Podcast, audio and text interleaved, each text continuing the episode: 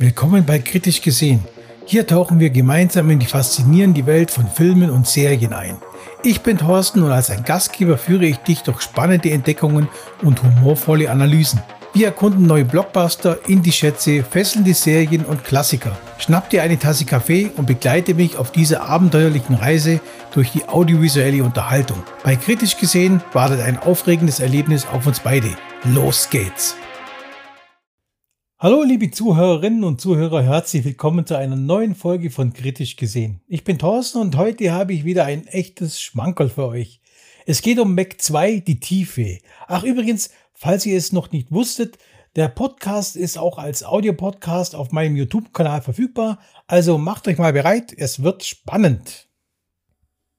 Ah, Mac 2, du bist wieder Hai im Ozean der Filmindustrie. Groß, furchteinflößend und doch irgendwie faszinierend. Ich erinnere mich noch gut an den ersten Teil, der mich ja mit gemischten Gefühlen zurückließ. Aber jetzt im zweiten Teil dachte ich, es könnte nur eigentlich besser werden, oder? Ja, Jason Statham ist zurück und wie? Als Jonas Taylor taucht er wieder in die Tiefen des Ozeans ab und ich frage mich, warum?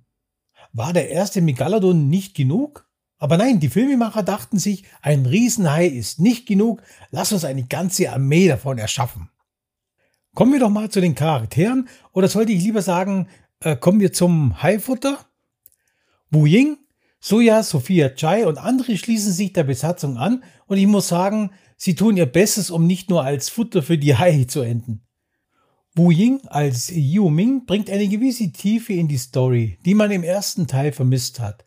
Aber seien wir mal ehrlich, wir sind nicht für die Charakterentwicklung hier, oder? Jetzt kommen wir mal zum Kern des Films, der Handlung. Vier Jahre nach dem ersten Megalodon-Abenteuer zieht es Jonas und sein Team erneut in die Tiefe. Diesmal ist es der Marianengraben, der Schauplatz für ein neues Unterwasserdrama wird. Und als ob riesige Haie nicht genug wären, mischt sich auch noch ein gieriger Minenkonzern ein. Ähm, ja, du hast richtig gehört, ein Minenkonzern. Weil, äh, warum nicht, oder? Der Film versucht mit humorvollen Einlagen die Spannung aufzulockern. Manchmal klappt das, manchmal fühlt es sich an wie ja ein fehlgeleiteter Versuch, die Zuschauer bei Laune zu halten. Ein besonderes Highlight ist jedoch Jason Statham selbst, der mit seinem, ja, mit seinen One-Linern und seinem britischen Charme dem Film eine ja, gewisse Würze verleiht. Die visuellen Effekte sind beeindruckend, keine Frage. Die Haie sehen realistischer als je zuvor aus und die Unterwasserszenen sind absolut atemberaubend. Aber reicht das aus, um den Film zu retten? Hm, ich bin mir da nicht ganz so sicher. Ben Wheatley übernimmt die Regie und ersetzt Thorn Turteltaub. Man merkt, dass er versucht, dem Film eine neue Richtung zu geben. Aber selbst der erfahrenste Captain ja, kann ein sinkendes Schiff nicht retten, wenn das Drehbuch Löcher hat. Und glaubt mir, dieses Drehbuch hat mehr Löcher als ein Schweizer Käse. Die Musikuntermalung ist passend, aber ja nicht herausragend. Sie tut, was sie soll, die Spannung erhöhen und die Emotionen verstärken, aber wird sie in Erinnerung bleiben? Wahrscheinlich eher nicht. Mac 2 ist wie eine Achterbahnfahrt. Es gibt Höhen und Tiefen und am Ende steigst du aus und fragst dich, ob es das, ja, wert war. Für Fans des ersten Teils mag der Film ein Fest sein. Für alle anderen ist es eher ein Tauchgang in bekannte Gewässer. Es fehlt der Biss, die Innovation, die in einem Film, ja, einen Film von gut zu großartig macht. Der Film basiert auf der Romanreihe von Steve Alton, die insgesamt acht Romane umfasst. Man könnte meinen, dass genug Material für eine epische Filmreihe vorhanden ist, aber der Film schafft es nicht ganz, die Tiefe der Bücher einzufangen. Es fühlt sich an, als hätte man die, ja, die Chance verpasst, aus Mac 2 mehr als nur einen weiteren High-Film zu machen. Von der taffen Wissenschaftlerin bis zur äh, ja, komischen Sidekick, Mac 2 bietet eine breite Palette an Nebencharakteren, die oft ja nur in Stereotypen verfallen. Sie sind wie die Beilagen in einem Restaurant. Sie sind nett, aber nicht das, wofür man eigentlich gekommen ist. Interessant ist der Versuch, eine ökologische Botschaft in die Handlung einzuflechten. Der gierige Minenkonzern steht symbolisch für die Ausbeutung der Natur. Aber die Botschaft geht im High-Spektakel fast unter. Ein bisschen mehr Fokus hätte hier sicher nicht geschadet. Wenn es eine Sache gibt, die Mac 2 richtig macht, dann ist es auf jeden Fall die Action. Die Kämpfe zwischen Mensch und Hai sind spektakulär inszeniert und lassen das Herz einfach höher schlagen. Aber Vorsicht, die Logik bleibt oft dabei auf der Strecke. Ja, wer braucht schon Physik, wenn man einen Riesenhai hat, der Hubschrauber aus der Luft schnappt? Mac 2 versucht durch seine Dialoge Tiefe zu schaffen, aber oft wirken sie eher wie Füllmaterial zwischen den Action-Szenen. Einige der One-Liner sind zwar unterhaltsam, aber sie können die Schwächen im Drehbuch nicht ganz ausgleichen. Die große Frage, für wen ist dieser Film denn gemacht?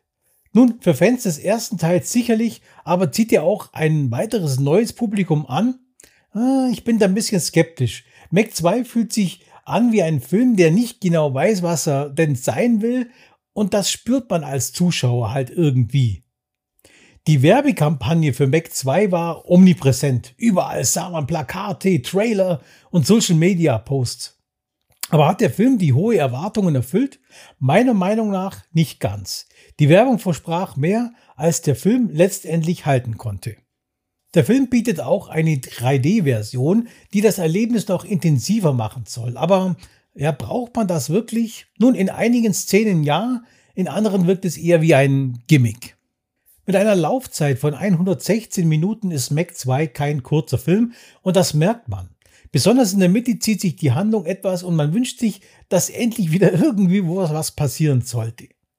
Die Musik ist gut, aber jetzt nicht überragend. Sie untermalt die Szenen passend, bleibt aber nicht im Gedächtnis haften. Ein echter Ohrwurm, ja, sieht ein bisschen anders aus. Jetzt ohne zu viel zu verraten, ihr Lieben, das Ende ist überraschend und doch vorhersehbar. Also wer es so nicht gesehen hat, das ist auf jeden Fall schon mal ein, eine, ein Besuch wert. Es lässt auch Raum für einen weiteren Teil, aber ob der kommen sollte, ja, das ist eine andere Frage. Ja, Mac 2 ist ein Film, der polarisiert. Man liebt ihn oder man hasst ihn. Für mich ist äh, er eher ein Guilty Pleasure, ein Film, den man sich halt anschaut, aber jetzt nicht unbedingt ins Kino gehen muss.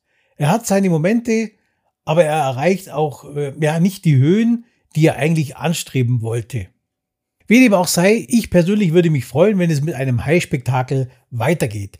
So ihr Lieben, das war's für heute. Ich hoffe, ihr hattet genauso viel Spaß wie ich. Vergesst nicht, meinen Podcast auch auf YouTube zu checken. Und äh, ja, ich sag bis zum nächsten Mal bei Kritisch gesehen. Macht es gut und bleibt wie immer kritisch. Euer Thorsten und ciao. Das war's für diese Folge von Kritisch gesehen. Ich hoffe, du hattest Spaß und konntest neue Perspektiven entdecken. Vergiss nicht, diesen Podcast zu abonnieren und mir Feedback zu geben, um gemeinsam noch tiefer einzutauchen.